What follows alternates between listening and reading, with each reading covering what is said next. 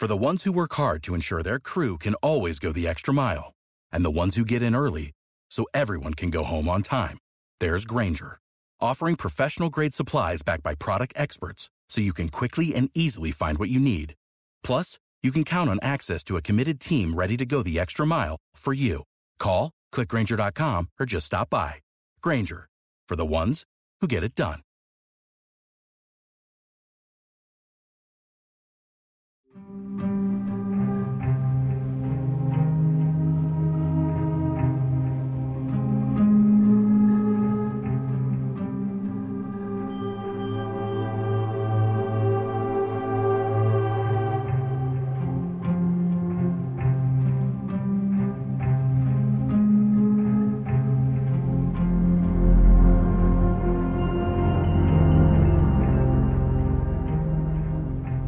Nadie sabe muy bien por qué.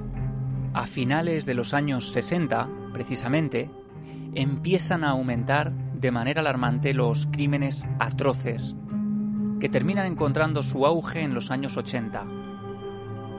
En esa década, en particular, se calcula que actuaron solo en Estados Unidos unos 200 asesinos en serie.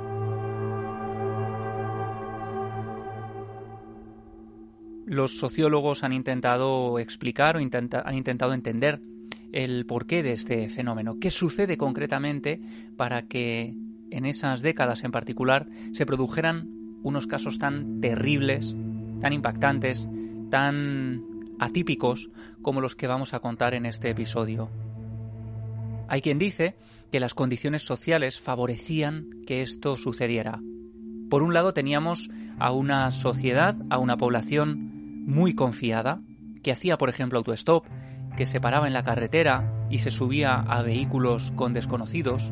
Muchos de estos crímenes se cometían precisamente en las autopistas, en la noche, cuando no había nadie más, cuando un vehículo, cuando una furgoneta recogía a una joven que iba a una población cercana y la persona que conducía era uno de estos monstruos. Por otro lado, la gente empezaba a acomodarse en enormes barrios suburbiales en los que no conocía a sus vecinos. No existían bases de datos para relacionar los crímenes, no había tampoco métodos de vigilancia. Era muy fácil que alguien en la noche abriera una ventana, se colara en la habitación y perpetrara un crimen atroz.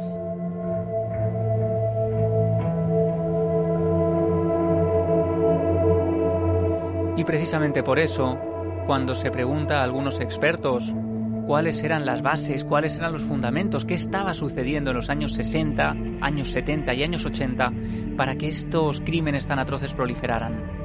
Ellos responden simplemente con una frase muy sencilla pero que lo dice todo. Los asesinos tenían ventaja.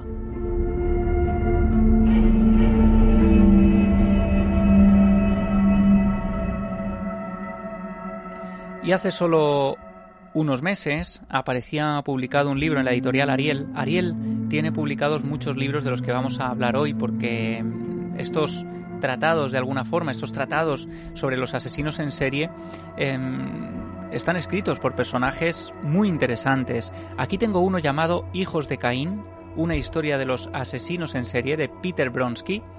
Él es historiador y doctor en Historia de la Justicia Criminal por la Universidad de Toronto y tiene una hipótesis muy interesante y que cuadraría perfectamente con las fechas en las que estamos hablando actualmente. Él decía que el aumento de asesinos coincide con el final de los estragos de la Segunda Guerra Mundial.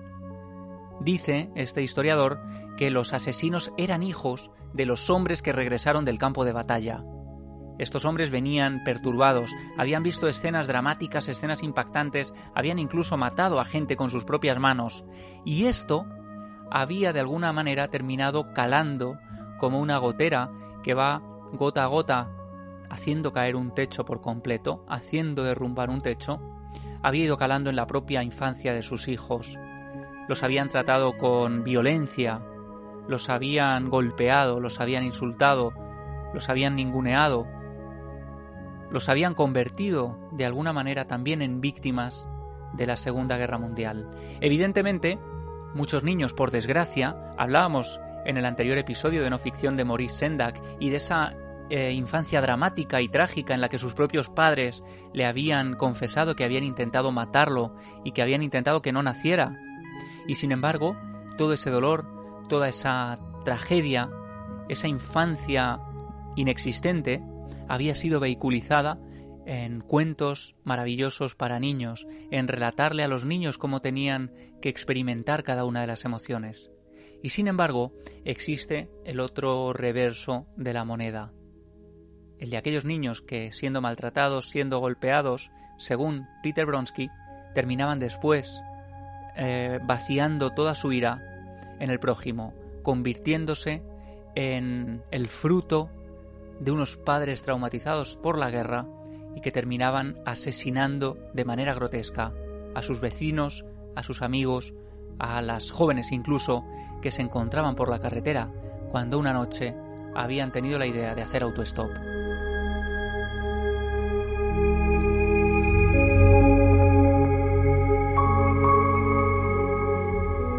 En esa época a la que se refiere Peter Bronsky no existía el término asesino en serie. Se utilizaba el de los monstruos. Monstruo era la denominación que se usaba para aquellos personajes que raptaban, secuestraban, mutilaban, torturaban, se comían o incluso se vestían con la piel de los suyos.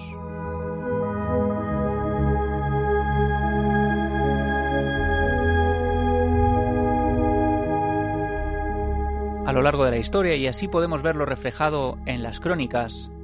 Estos hombres distintos al resto y de los que había que protegerse eran vistos como vampiros, hombres lobo, demonios o monstruos.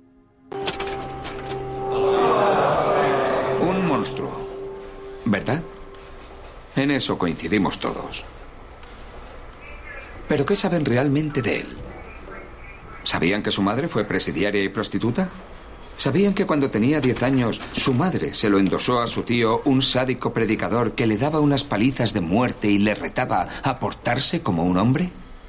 Charles reaccionó convirtiéndose en un proxeneta y en un ladrón armado que fue encarcelado durante 20 años para seguir sufriendo abusos brutales. En 1967 recibió la condicional durante el verano del amor. Y ahí empezó nuestra pesadilla.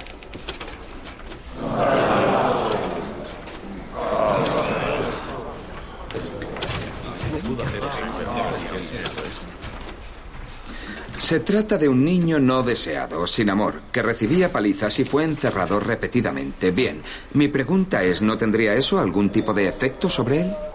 Nació así. ¿Nació cómo? Pues malo. ¿Puede ser más específico? En teoría, él no mató a nadie. Mire esos ojos. ¿Cómo puede decir que no es malo? Eso suena un poco al Viejo Testamento. ¿No cree? El bien, el mal, blanco, negro, eso es fácil. Pero, ¿quién en esta sala tiene una vida fácil? Las circunstancias afectan al comportamiento. Cuando analizamos el pasado de Manson, la verdadera pregunta es, ¿cómo no lo vimos venir?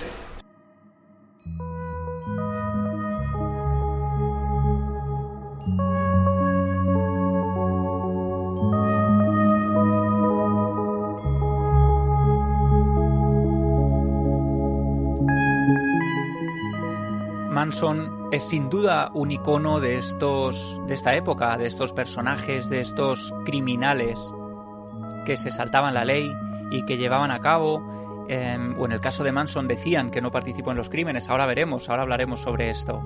Pero en aquellos años, para que veamos que no hablamos de asesinatos cualquiera, sí es que existen asesinatos cualquiera, desde luego, pero el nivel de atrocidad de aquellos años es el de, por ejemplo, el hijo de Sam, que declaró que un demonio le había ordenado asesinar y acabó con la vida de seis personas con un revólver. O hablamos de Ed Kemper. Escuchábamos al principio de No Ficción un corte de Mindhunter en el que los personajes van a la cárcel a entrevistar a Kemper y Kemper, conocido como el asesino de las colegialas, va contándoles cómo se va permeando su mente para terminar cometiendo estos crímenes. Él pasa, de hecho, unos meses en prisión por matar a sus abuelos y termina saliendo de la cárcel por buena conducta. Parece que ya está reinsertado. Y se dedica entonces a vigilar a colegialas, a las que recogía en la autopista para después llevarlas a zonas apartadas y terminar acuchillándolas brutalmente hasta la muerte.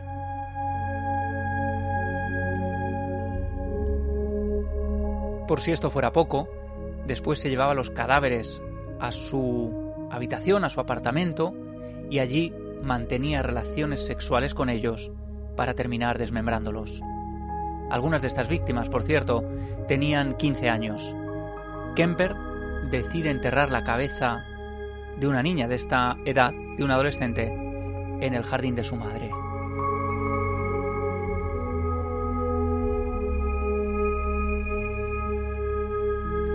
Y es que parece que las relaciones paternofiliales, pero especialmente las maternofiliales, son las que determinaban de alguna manera este tipo de conductas. Precisamente Kemper tenía una relación difícil con una madre que era autoritaria, que estaba siempre encima de él, con la que discutía de manera habitual y de manera violenta.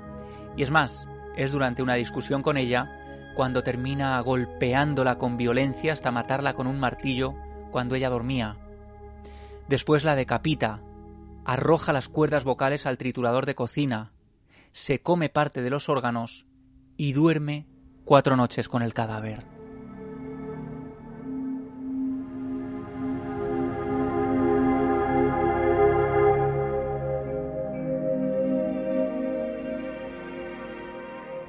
Cada día mira las noticias, ve que hay un asesino de colegialas, se siente orgulloso de sus hazañas, pero a su vez se siente desilusionado porque nadie le reconoce, porque nadie reconoce el mérito de ese trabajo atroz que él está llevando a cabo.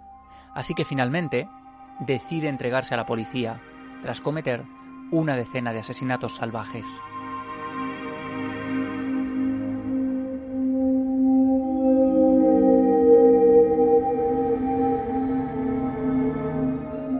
Y hablamos también de Ted Bundy, que confiesa haber asesinado a 30 mujeres en 7 estados diferentes. Hablamos de Charles Manson, ya mencionado. Hablamos de John Wayne Gacy, este hombre que se disfrazaba de payaso, que era la felicidad en las fiestas, que alegraba y que provocaba las sonrisas de los niños, pero que cuando llegaba a casa quedaba con adolescentes, con jóvenes, también los violaba, abusaba sexualmente de ellos, los asesinaba y terminaba enterrando sus cuerpos en el sótano de su casa. Y mientras todo esto sucedía, en el FBI nadie sabía muy bien cómo reaccionar ante estos crímenes. Nadie sabía muy bien qué hacer, nadie sabía cómo anticiparse. Era un fenómeno nuevo. Estas, estos métodos de actuación tan violentos, ¿cómo podía uno anticiparse?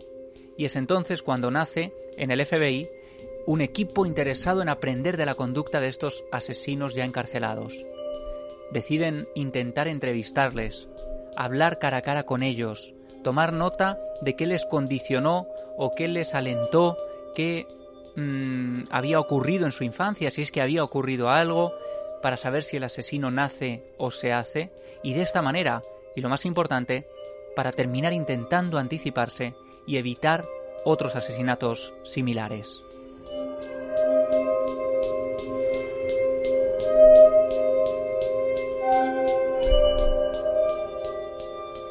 Robert K. Ressler había llegado a la agencia tras una década alistado en el ejército de los Estados Unidos. Él estaba convencido de que los asesinos que llevaban a cabo unos actos de este tipo debían tener algo en común. Una infancia violenta, un trauma, problemas sexuales y quizá, entrevistándose con ellos, pudiera sacar una especie de denominador común, algo que fuera característico, un rasgo peculiar, un rasgo identitario, un rasgo similar al de sus semejantes que permitiera que cuando se cometiera un crimen de este tipo pudieran encontrar claves, señales, algo que fuera fundamental para detener a la víctima antes de que siguiera cometiendo crímenes de este tipo.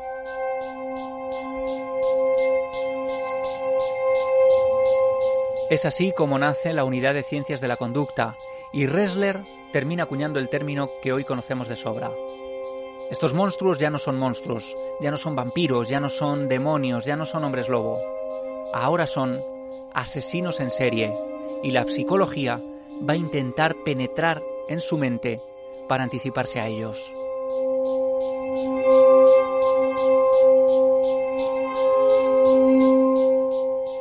Durante años, mm, Ressler entrevistó a los asesinos en serie más famosos de la historia, Ted Bundy, Charles Manson, Jeffrey Dahmer, Ed Kemper. Va por las diferentes prisiones de los Estados Unidos consiguiendo las entrevistas. No era un trabajo fácil. Muchos de estos asesinos estaban en celdas de, extrema precaución, de máxima vigilancia. Ponerse cara a cara con ellos era realmente un riesgo a pesar de que estaban encadenados, a pesar de que tenían sus grilletes, a pesar de que había vigilantes. Ahora conoceremos algunas cosas que le ocurrieron a Ressler durante sus entrevistas y que le pusieron realmente en riesgo. Y obtuvo conclusiones no solo interesantes, también útiles. De hecho, muchos de los preceptos que él describió siguen utilizándose hoy por los perfiladores criminales.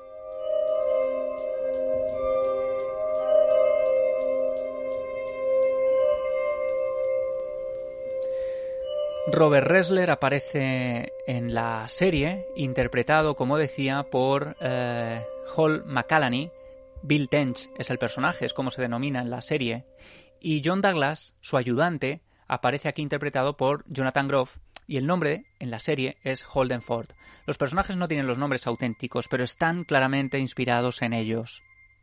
Ressler cuenta, por ejemplo, en su libro Asesinos en serie, que tenía un nombre anterior, pero que ahora se edita con ese nombre, Asesinos en serie, Robert Ressler, libro recomendadísimo si queréis conocer las entrevistas en profundidad con estos personajes.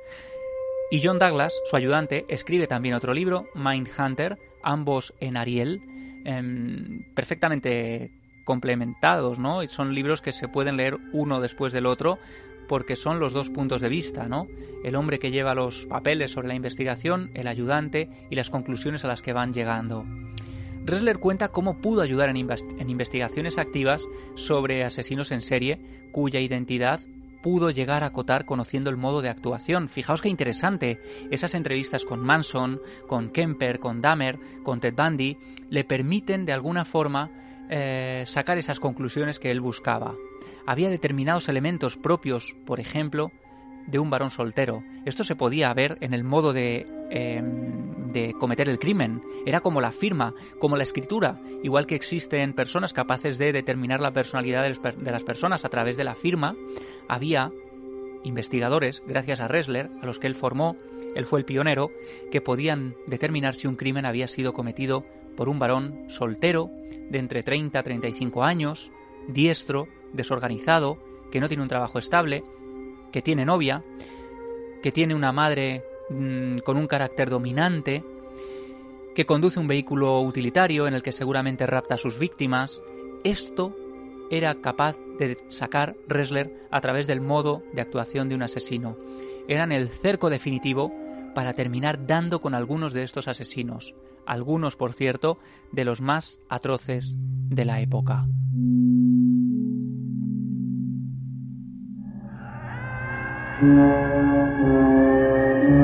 No ficción, un podcast de Javier Pérez Campos.